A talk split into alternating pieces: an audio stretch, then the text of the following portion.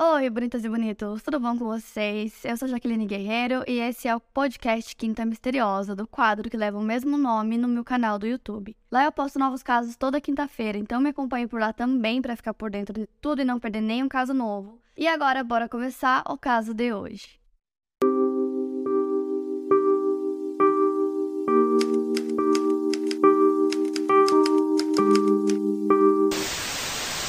Lacey Ellen Fletcher nasceu no dia 25 de novembro de 1985. Filha de Sheila e Clay Fletcher, seu pai trabalhava na organização sem fins lucrativos Mesa Redonda da Guerra Civil de Baton Rouge como policial e tinha 64 anos em 2022. A Mesa Redonda da Guerra Civil tem como missão educar e promover que as pessoas apreciem os sacrifícios feitos por todos durante a Guerra Civil. Já a Sheila, mãe da Lacey, trabalhou como policial e escrituária em Baker e também como assistente do promotor municipal em Zachary. Mais recentemente, ela estava trabalhando no Conselho de Vereadores da cidade de Slaughter.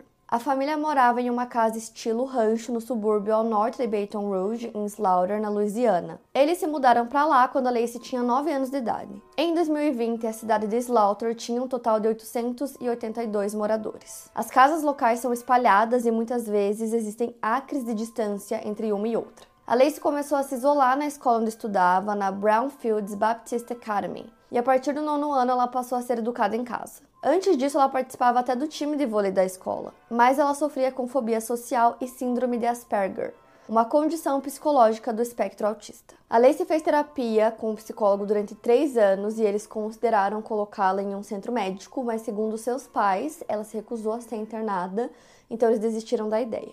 Os pais da Lacey frequentavam a igreja local em Zachary e eles eram considerados pilares da comunidade da igreja. Um dos vizinhos da família, chamado Robert Blade, disse que a Lacey parecia ser uma garota normal, uma garota feliz, e que ela tinha amigos na vizinhança, mas esses amigos quase nunca iam até sua casa. E aí, na adolescência, as coisas mudaram um pouco, ela começou a se isolar. Esse mesmo vizinho disse que viu a Lacey pela última vez quando ela tinha por volta de 21 anos de idade, que ela parecia normal fisicamente. Ele disse que ela era bem magra e que ele costumava ver ela se exercitando na estrada. Então ele viu ela essa última vez e não muito tempo depois, ela desapareceu da vista dos vizinhos. Até que no dia 3 de janeiro de 2022, a Sheila, mãe da Lacey, fez uma ligação para o 911 às 2 horas da manhã, dizendo que a sua filha, Lacey, de agora 36 anos, tinha parado de respirar. A Sheila também disse que tinha visto a filha pela última vez na noite anterior, por volta das 10 horas da noite, e aí ela acordou e encontrou a filha sem respirar. Os paramédicos foram até o local e a cena que eles encontraram foi chocante. Eles ficaram horrorizados ao encontrar a Lacey parcialmente nua, sentada praticamente dentro de um buraco no sofá. O sofá estava coberto com fezes líquidas e urina, e a Lacey estava cheia de ferimentos que incluíam picadas de insetos. Ao redor dela haviam insetos e excrementos de roedores, mas a casa no geral estava bastante limpa e arrumada. O cheiro da casa era extremamente forte. Os paramédicos sabiam que poderia se tratar de uma cena de crime potencial e alertaram a polícia. Enquanto os paramédicos estavam averiguando a Lacey, seus pais estavam na cozinha e eles não tinham nenhuma explicação convincente para justificar o motivo pelo qual a filha deles estava naquele estado. Os paramédicos a declararam morta no local e o relatório do legista posteriormente confirmou que ela havia morrido entre 24 e 48 horas antes de ser encontrada mas a sua hora da morte foi registrada como 3 e 7 do dia 3 de janeiro. Acredita-se que a Lacey estava naquela mesma posição por anos e seus pais disseram que, mesmo ela tendo a condição deteriorante, ela não visitava um médico há praticamente 20 anos. A sua última visita ao médico tinha sido quando ela tinha 16 anos de idade. Foi determinado que a Lacey sofria de uma doença chamada Lock-in Syndrome, conhecida em português como a Síndrome do Encarceramento é um raro distúrbio neurológico que causa tetraplegia e paralisia dos músculos inferiores do crânio, impedindo que a pessoa exiba expressões faciais ou fala.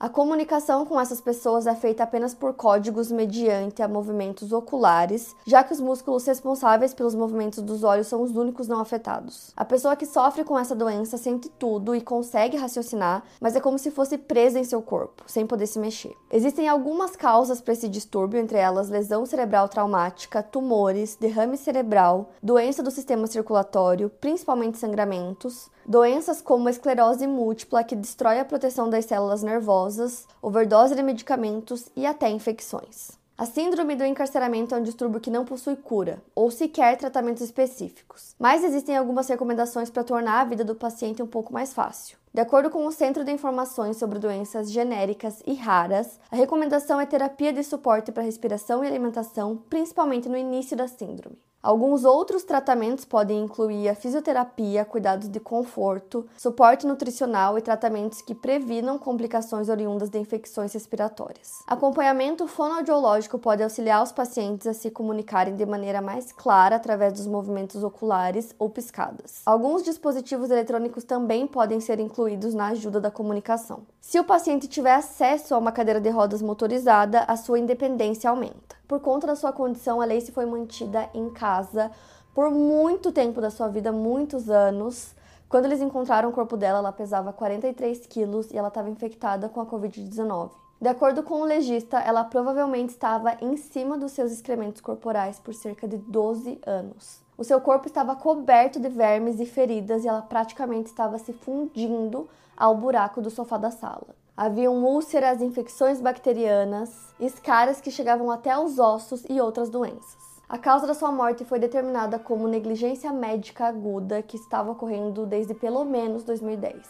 Os seus pais, que também eram seus cuidadores, foram acusados de homicídio em segundo grau por negligência. Eles foram levados sob custódia para a cadeia paroquial de East Feliciana. Pouco mais de 24 horas depois de ser presa, a Sheila saiu da prisão às 10h30, mas o Clay, pai da Lacey, permaneceu encarcerado por mais uma noite porque eles não tinham conseguido arranjar o dinheiro da fiança a tempo. O Clay foi liberado na manhã seguinte, às 10h25 da manhã. A fiança do casal totalizou cerca de 300 mil dólares para cada um, e 36 horas depois de serem presos, os dois já estavam livres novamente. O casal usou um fiador, o que significa que eles tinham que pagar 12% do valor à vista, cerca de 72 mil dólares, para cobrir as despesas dos dois. Ao serem liberados, nenhum dos dois quis falar sobre o caso. A Sheila se recusou a responder se tinha ou não remorso pelo que aconteceu com a sua filha. Em entrevista à polícia, o casal insistiu que foi escolha da Lacey nunca sair do sofá e fazer suas necessidades ali mesmo, ou em alguma toalha próxima porque ela tinha medo de sair do sofá. Segundo os pais, eles traziam refeições para a filha regularmente. A Sheila também afirmou que limpava as feridas de sua filha de maneira rotineira e que a Lacey nunca tinha reclamado dessas feridas. Após a morte da filha, a Sheila publicou uma foto em seu Facebook onde ela escreveu: Mamãe e papai te amam tanto.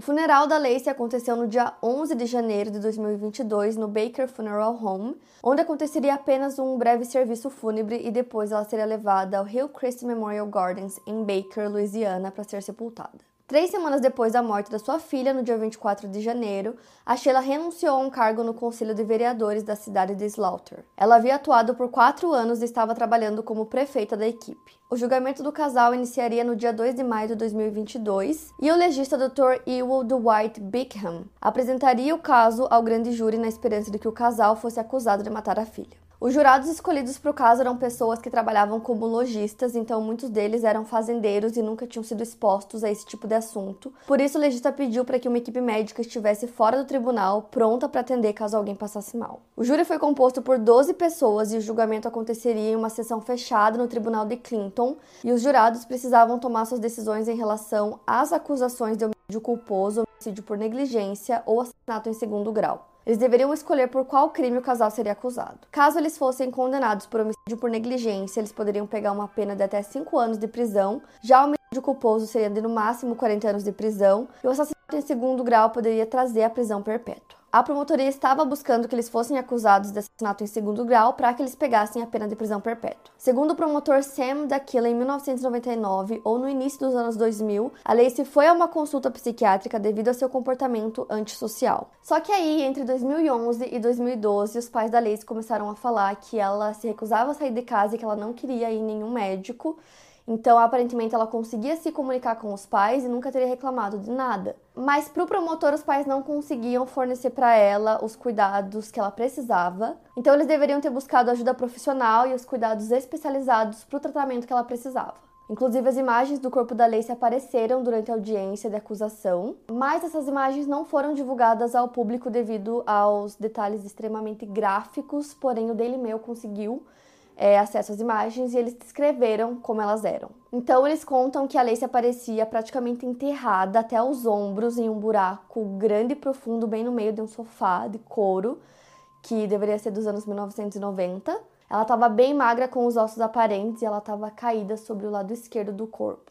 Ela estava praticamente nua, usando apenas uma camiseta azul que estava puxada para cima, então estava deixando os seios expostos. Seus olhos estavam bem abertos, assim como a sua boca, que tinha todos os dentes da frente. Na descrição, eles falam que ela estava com as pernas cruzadas abaixo dela, é, de uma maneira irônica, porque parecia ser uma posição que ela ficaria confortável. Seu corpo estava coberto por grandes manchas vermelhas e tinham excrementos por todo o seu corpo, até no cabelo, até nos ouvidos. O sofá que ela estava sentada, o sofá de couro, ele estava próximo da parede, mas não estava encostado na parede, tinha uma distância de 40 centímetros. E ao lado do sofá tinha uma cômoda cinza cheia de roupas arrumadas. E na frente do sofá tinha uma mesa cheia de bagunças, tinha loção, talco, é, lenços umedecidos, spray nasal, tinha uma caixa com uma foto de uma criança, várias coisas desse tipo, o que dava a entender que os pais da Lacey tinham condições para cuidar da condição dela. E aí no vão entre o sofá e a parede tinha uma grande mancha molhada no chão que acredita-se que era urina.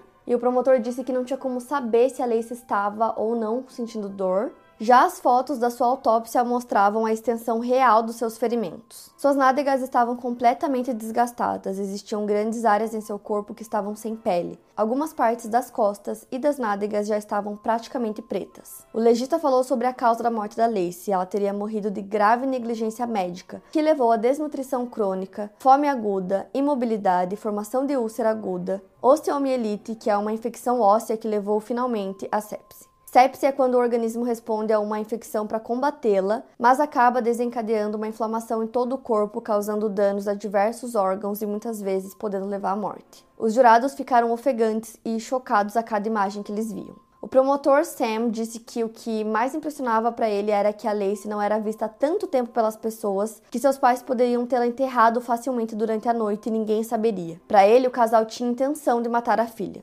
Entretanto, segundo relatos, eles estariam fora da cidade no momento da morte da Lacey. Eles foram acusados de homicídio em segundo grau em maio de 2022 e poucos meses depois, em julho de 2022, eles se declararam inocentes. Ambos permaneceram em liberdade sob a fiança. Entretanto, no dia 30 de maio desse ano, 2023, a juíza Catherine Jones rejeitou as acusações contra o casal, pois concluiu que os promotores haviam utilizado uma linguagem errada por engano, acusando o casal de crueldade contra enfermos. Acredita-se que o promotor tenha ajustado as acusações, dessa vez removendo a linguagem da lei estadual sobre a crueldade com os enfermos, já que não é uma acusação inclusiva de assassinato em segundo grau. Logo no mês seguinte, em 19 de junho, eles foram presos novamente e acusados mais uma vez de homicídio em segundo grau. E também foram novamente liberados sob fiança. O advogado do casal Steven Moore disse em um comunicado que o casal não queria reviver a dor de perder um filho através da mídia e que durante anos eles passaram por muita dor de cabeça e quem já perdeu um filho sabe como é. Ou seja, eles estão soltos no momento, mas o casal deve passar por um julgamento, então a sentença deles ainda vai sair.